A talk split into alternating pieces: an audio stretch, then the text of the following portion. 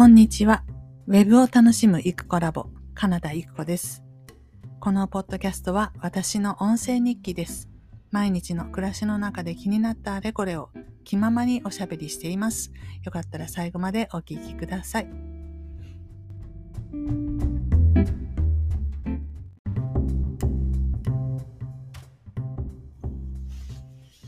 はい。それでは4月24日月曜日のポッドキャストを始めていきたいと思います。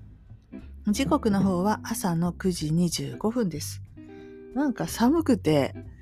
今日はすごくあの天気良くて、えー、お洗濯日和って天気予報で言ってた気がしたんですけど、起きてみたら全然、あの、どんより曇ってるし、寒いっす。で、昨日かな？一昨日かな？あの、もうね、冬中灯油のファンヒーターを使ってたんですけど、こう急に暑くなるとその灯油が残ったままになっちゃうので早めに使い切りたいなと思って昨日の朝一昨日だったかな。なんかそんなに寒くなかったんだけどつけてですね燃やし切っていたんですよね。そしたら今朝とても寒くて電気ストーブを持ってきて当たってます。でまあそんなこんななんですけれどもえー、と、出来事的に言うと特に、なんだろう、違いとかはないんですけど、明らかに私モチベーションがすごく変わってしまって、ええあの、何がきっかけかなって言ったら多分ですね、あの、朗読 YouTube が1000人を超えたこと、あの、登録者数がね。えっ、ー、と、1000を目標に1年7ヶ月8ヶ月ぐらいかな。ずっとやってきたので、なんかそれが癖っていうか、毎日それがあるのが当たり前みたいな、うん、感じで、結構自分の生活の、そうですね、3分の1ぐらいは、もうちょっと多いかな。あの、やり始めた時には、7割ぐらいは、その、YouTube 頑張るって感じだったんですけど、だんだんまあ作業に慣れてくると比率が下がってきて、それでも、それでも、そうだな、2、3割は常時、えー、朗読 YouTube のためにを費やしているっていう状況は変わらなくて、ただ残った部分でいろんな新しいことをチャレンジしてるよぐらいだったんですけど、その100、1000人を達成してしまった瞬間から、なんかそのなんていうのかな、一人でも多く登録者数を増やしたいっていうその気持ちがなくなっちゃって、うん。っていうのはよくわかんないけど、登録者数が何人であるっていうこととは別に、えっ、ー、と、視聴回数と視聴時間が多い方が、っていうか、確率的に、その、広告配信される頻度が高まるわけで、1000人登録者がいても、誰一人見てなかったら、動画が動かないので、そうすると、自然、自然とっていうか、当然の結果として広告も配信されないので、結局、そうだ、ブログでいうところのページビューとかと同じなんですよね。こっから先は、そう、ブックマークしてくれている人の数ではなくて、その、瞬間最大風速的なページビューをどれだけ稼ぐかっていう。ことによって 広告の配信数が変わってくるわけですから。ってなったらもうこっから先別に増えてくれる必要はないぐらいの感じになっちゃって今まで本当に一人二人が増えてくれることがありがたくて感謝の気持ちだったんですけどなんかそういうのがねそこに気づくのに1週間ぐらいかかってるんですけど、あ、そうかって、腑に落ちた瞬間から、なんかヒューって落ちてきましたね。じゃあ、どうやってその視聴回数を、再生回数を増やしていくにはどうしたらいいんだろうっていうふうに、こう、目指す指針が変わってき、変わるっていうか変わったんですね。で、どうしたら視聴回数が増せるか分かりませんけれども、少なくとも、あの、なんだろう、数さえ登録者数さえ増やせばいいっていうことではなくなってきているなっていうところで、うん。で、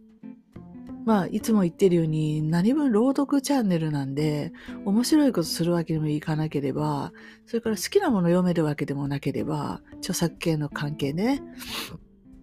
本当に使える手段があんまりないんですよ。編集だって別に、編集なんてしないわけですし、それから動画広告も動画の途中で入る広告とかは、まあ、使いようがないじゃないですか。なので、まあ実際できることないなと思って。まああるとしたら、ライブとかで、うん、でもライブどうなの？って今までもやっててね、それで視聴者数が増えたかどうかよくわかんないですし、もう一つは、あの、メンバーシップが使えるようになっているので、メンバーシップ機能を使って何かするっていうのはありかもしれないけど、これも別にそのメンバーシップ募ってどうすんのって、何するのっていう話で、まあ、一つ可能なのは著作権が怪しいもの、まあ、リクエストのあったもので、いや、これちょっと新しすぎて無理っすよ、みたいな。そういうのを読んでいくっていうことはあるけど、それって多分違反だと思うし、うん。いずれバレて、あの、アカウントごとバンされるとか嫌ですし、っていうわけで、できることがなくなっちゃったって感じですね。でしかもそんなに日々張り付いて見てる必要もなくなったっていうことで、気が抜けた。それは間違いなく。今自分の生活の中で YouTube チャンネルをこう維持して増やしていこうっていうモチベーションは多分1割以下ぐらいになってますね。ルーティンで配信スケジュールを穴を開けたくないっていう、ただそういう気持ち、モチベーションだけでせっせと作業はしますけど、空き時間があったらね。でもそれよりもなんか次のことの方に頭がいっちゃってるって感じですし、次のことっていうのも、この間までは、えっ、ー、と、ペライチの講座をするって言ってね、あの、準備をしたりしていて、動画も作ったりとかしたんですけど、その後特にまあ反応もないし、だって、うんと質問もないし、あの、よくわかんないので、えー、放置してやるっていう状態で、そう。あの、その講座自体は成功だったと思ってるし、私、少なくとも私自身はとても楽しかったんで、あの、100点だなっていう感じですよね。ただこれでどうするのって言った時に、もう一回やりたいかって言われたら、そうは思わないし、これも反応次第ですよね。うん。あの、ま、反応が良ければなんですけど、反応がないので、反応っていうか問い合わせとか、コンタクトが全然なかったりするので、多分、こう、フォローアップのズーム相談会をしますよとか呼びかけるっていうふうにこっちから働きかければ、もしかしてっていうこともあるかもしれないんですけど、今、そこまでする気力がないというか、うん、どうしようかなっていう感じです。うん。そこまで必要がないんだったら別に来な、来てもらわなくていいかっていう感じだったりまして。で、ペライチサポーターについても私全然知らなかったんですけど、過去の、まあ、あの初期のというか、スタート地点からのサポーターの人たちって、えっと、サポータープランっていう、多分1000円ぐらい安い感じなのかな。あの、今サポーターってビジネスプランに入ってないといけなくて、月月払いだと4300いくらになるんですよ。で、私特に必要ないんだけど、私が使うとしたらレギュラープランで十分なんで、でもサポーターになるからにはそこや、入らなきゃいけないと言われて入ってるんですけど、実は今までの過去のサポーターさんは、サポーター特典で安い値段で入っていたらしいんですね。ビジネスプランに。で、全然知らなくて、ただその制度が、えっ、ー、と、4月末で、明日かな？で終わるっていうことで、じゃあ辞めますっていうサポーターさんが挨拶をしているのを、この機会に辞めますねみたいにしてるのを Facebook のグループで見て、初めて、え？ってなって、え、安く使ってたの？ってなってびっくりしたっていうことですね。私が入ったのは12月ですので、そんなに、まあ、何ヶ月も何年もやってるわけじゃないんですけど、ああ、知らなかったわと思って。うん。なんかずるって思って、ね、そうじゃないです？で私は新参者なんで別にそのなんてことはないんですけど、あの、ちょっとね、嫌な気持ちになりましたね。うん。いや値上げするんだったら値上げするんだよって言わないといけないのかなって。今度落筆も6月から上げるってことになっているんですけど、まあ前からいる人にとっては何のあれもないですけど、新しく入った人にとっては、それを知るのは嫌なことなんだなっていうのがちょっと分かりました。はい。内緒にしないといけないんだなっていうことが分かりました。って感じで、ちょっとペライチに対して冷めちゃうわっていうとこがあって、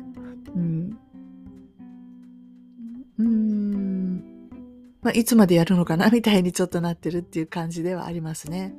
でもまあ、一年ぐらいは続けようとは思っていますけれども、うん。で、まあそういうわけでそれもあれですし、結局のところ今一番興味が集中しているのが、LINE のマーケティングですね。えっ、ー、と、プロ LINE という仕組みを使っての、えっ、ー、と、なんていうのかな。どういうふうにお客さんを誘導していくのかっていう仕組みがようやく理解できたっていうところなんで、なるほどなと。で、これで成果を上げたいなっていうふうに思ったんですね。これはその、以前、以前楽室のプロモーションしていた時は、この楽室をいかに皆さんにいい風に受け取ってもらうのかみたいなことを、楽室の価値みたいなことをむちゃくちゃ考えていて、つか考えないとランディングページって作れないですし、広告も作れないんですよね。で考えててなんか、だんだん本当に吐きそうになってきて、自分がどうしてそんなことを考えなきゃいけないのかがよくわからなくて、うん。で、本当に嫌だったんですね。ただ、辞めて3年ぐらい経ちます。そして、今や、その落筆の価値みたいなものは、もう、もうほぼほぼ出尽くして、というか、3年前に私が考えていた頃と何ら変わらない価値観で運営されているので、もうそこは触らなくてよくて、あと、プロモーションの方法だけ工夫すればよくて、でそこに出てきたこのプロラインっていうのが、まあ、システマチックに最初組むときは大変だけど一旦組んでしまえば全自動であの個別対応ほぼなしで、えー、と予約のとこまで行けるし、うん、あの予約してからのリマインダーだったりとか、え、ー、と予約してズーム面談してくれた人に対するフォローいかがですか？とか、なんとか？とか、追加の資料を送ります？とか、そういうのも自動化して組んでおくことができるし、でもちろんそれとは別に勤むからって個別にコンタクトするっていうことになるんでしょうけど、少なくとも私が出ていかなきゃいけない場面っていうのがほぼないぐらいかな。うん。えっ、ー、と、ズームを組むのが今手動化してて、それ連動してくれるサービスもあるんですけど、まあ、そこまでそこにお金払う必要ないかなと思って、えー、そこだけ手作業になりますけれども、まあまあ、できそうだなと、いうふうになっていて、今日、これからそれを組むわけなんですけれども、でも、先週末、ちょっと土日出かけることが多かったんで作業できなくて、まあ移動中とかにそのことを考える時間はいっぱいあったんですけど、これやっぱりすごいので、成功させて、で、これができるならやりたいっていう人もいっぱいいるなと思ったんですね。個人の人で。ホームページ作るっていうよりも売り上げたいだけですので、あの、できるだろうし、なんなら私やってあげれるかもしれないなと思って、理解、仕組みを理解したらね。で、私のそのアカウントの中で引き受けて、全部運用をしてあげることができるなって思ったんです。で、そうしていくといろいろいいことがいっぱい起こりそうだし、これぜひやりたいっていうふうに思いましてね。うん。もう今や気持ちは100%そちらの LINE マーケティングの方に向いているっていう状態です。で気持ちだけが先走ってしまって作業が追いついていないんですけれども、うん。それでも、あの、なんていうのかな。今まで考えたこともなかったので、そういうマーケティングをしていくとか、自分のところにしなきゃダメなんだろうなとは思ってましたけど、それを人のものもやってあげたいと思っちゃったんですよ。っていうのは土曜日に会っていた、たまたま喋っていたお友達は、あの、私もやってるんですけど、ファスティングをね、うんと、やって、ですごい気に入って、それをみんなに広めたいっていうことを考えていて、で、今、たくさんの人に無料でそのサポート料は無料ってことですけど、サービスしてデータを全部取ってるんですよ。こんな風に体重変化したとかそういうやつね。あと、いろんな意見も出るので、感想とかも全部取ってて、で、あ、プロモーションしたそうだなと思って、で、じゃあ私そのお手伝いができるよなって思ったんです。そう、頼まれてないですけどね。でちょっと今やってるその話をしたらとても興味を持ってるようだったしあのだからといってこれ全部勉強してってなるよりもあの勤めもそうですけど制約したらその人たちのサポートをしていかなきゃいけなくなるのでであのそれ以外のホームページ関係、ウェブ関係のことって本当に多分苦痛になると思うんですよね。でそこで私、すごい、特にそんなにお金を取らなくても、やってあげれるわと思って、でも、そっから妄想が止まらないみたいになっているんですよ。うん。サリドでそんなにたくさんは私は引き受けられないなっていうのもあるので、知ってる人だったり、信頼できる人だったり、あとさ、サービスがまとも、ちゃんとしてるっていうことも私目線で、これだったら安心だなっていうものに限定するわけですけど、うん。でも、そんなに数をたくさん集めなくても、そう一つ一つの売り上げが上がれば、その分手数料が増やせれると思うので、まもう考えもしてなかったそういう方向性を一つ見つけて、なんかワクワクっていうよりも感動してるっていう、そんな道があるんだと思って感動してるっていう状態です。はい。そういうわけで、もうなんか頭の中からどんどんどんどん、あの、朗読チャンネルをどうするみたいな話がね、こう、あちらに追いやられてるっていう状況が分かっていただけるかなと思うんですけど、もう本当に新しいことが大好きだし、こうチャレンジするみたいなことが、なんか、病みつきですので、これはちょっと頑張ってやりたいなと思ったりしているし、うん。なんか、なんだろう、ただ教えるだけですごくあの、達成感を感じれるっていう人間ではやっぱりないなって思って、何か教えるっていうよりも、そう、金銭的なフィードバックがあった方が手応えがやっぱりあるし、面白くなっちゃうゲームみたいに。じゃあこんな攻略法どうだろうって言って、こう、次へ次へどんどんどんどんやっていける感じがするんですけど、教えることに関しては、まあ本当にそこまでって感じですよね。うん。そんな感じがする。だから多分自分自身で何かするにしても、教材販売とかセミナーじゃなくってなんだ、オンラインコースを販売する方が多分面白くなるんだろうなと思いました。そう。で、えー、っと、そうそう。オンラインスクールの話について言えば、私も忘れちゃうんですけど、すぐ。この間、オープンソースのね、ワードプレスのプラグインとしての、えっ、ー、と、そういうオンラインコースを作るプラグインを試していたんですけど、うんと、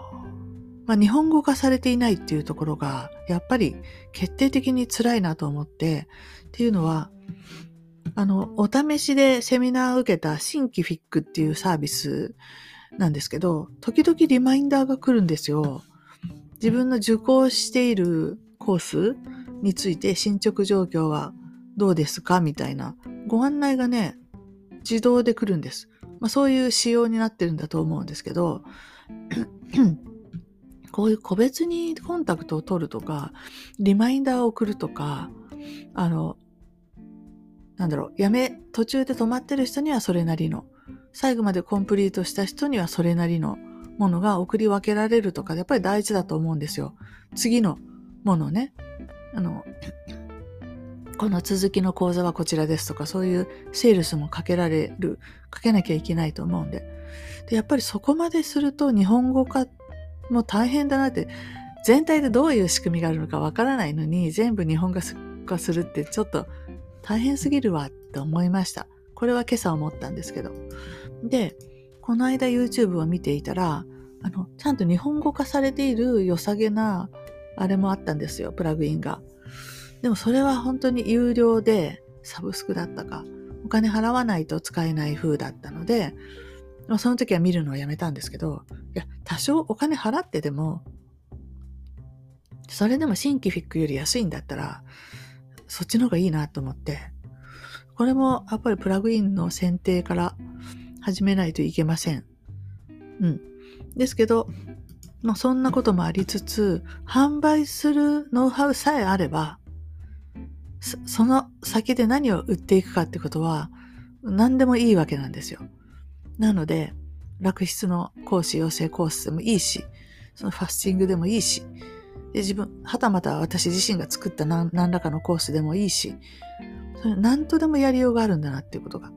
今まで私に欠けていたのは、その販売するやり方の部分のノウハウがなさすぎたんだということが、なんか分かって、うん。だか私の人生的にもこれが初めてそういうセールスっていうところになんか アプローチしていくっていうかそういう局面が来てるような気がしてもうそんな朗読チャンネルなんかやってる場合じゃないっすよみたいな感じですよ。気持ち的にはね。ただやめないんですけどね。ルーティンですから。ただまあ無駄にいろんなことするのはやめようと思いました用もないのにライブやってみたりとかそういうのはちょっと無駄だなと思ったんで、省エネでやっていけるようにしたいと思います。うん。まあ、例えば今までに取りためたものがあるわけなんで、それを全部くっつけて、総集編として流すとかね。そんなことも、新作をいつも出せばいいっていうんじゃなくって、あのそういうやり方も含めて、えー、まあ、省エネをしていこうと思っています。というわけで、結構4月入って、あのペライチ講座が終わりましたの後に、え、ー、と、YouTube チャンネル1000人超えました。ということで、まあ、過去にいろいろ考えていたことが全部一区切りついてきて、で、過去には何も考えたこともなかった、その LINE のオートマーケティングツールを使うみたいな話の方に、こう、シフトする？うん。なんか全振りするぐらいの勢いで、そっちの方に気持ちが向いているので、ああ、かなりこれからまた変わってくるかなと思いました。はい。というわけで、えー、今日はこれから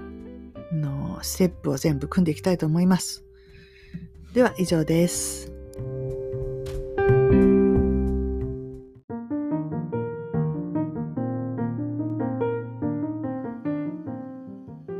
きいただきありがとうございました。このチャンネルはゆくコラボの日常のおしゃべりを配信しています。よろしければフォローお願いいたします。コメントもお気軽にお寄せください。お待ちしています。